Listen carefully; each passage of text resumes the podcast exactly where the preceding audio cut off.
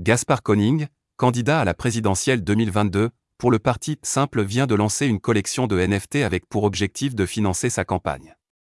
Une première dans un pays occidental. Coup de pub ou véritable besoin de financement Une chose est sûre, l'initiative de Gaspard Koenig pourrait donner des idées pour les futures campagnes.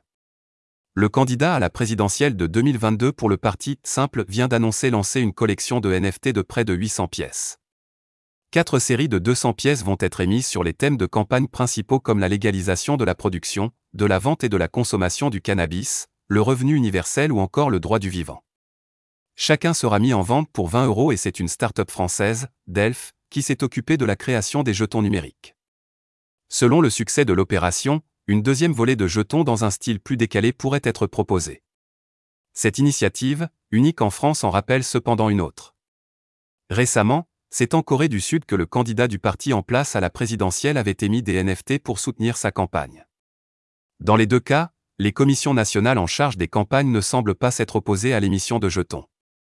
Si le coût de communication peut porter ses fruits en touchant les nouvelles générations et les communautés numériques, il pourrait aussi rapporter 15 000 euros.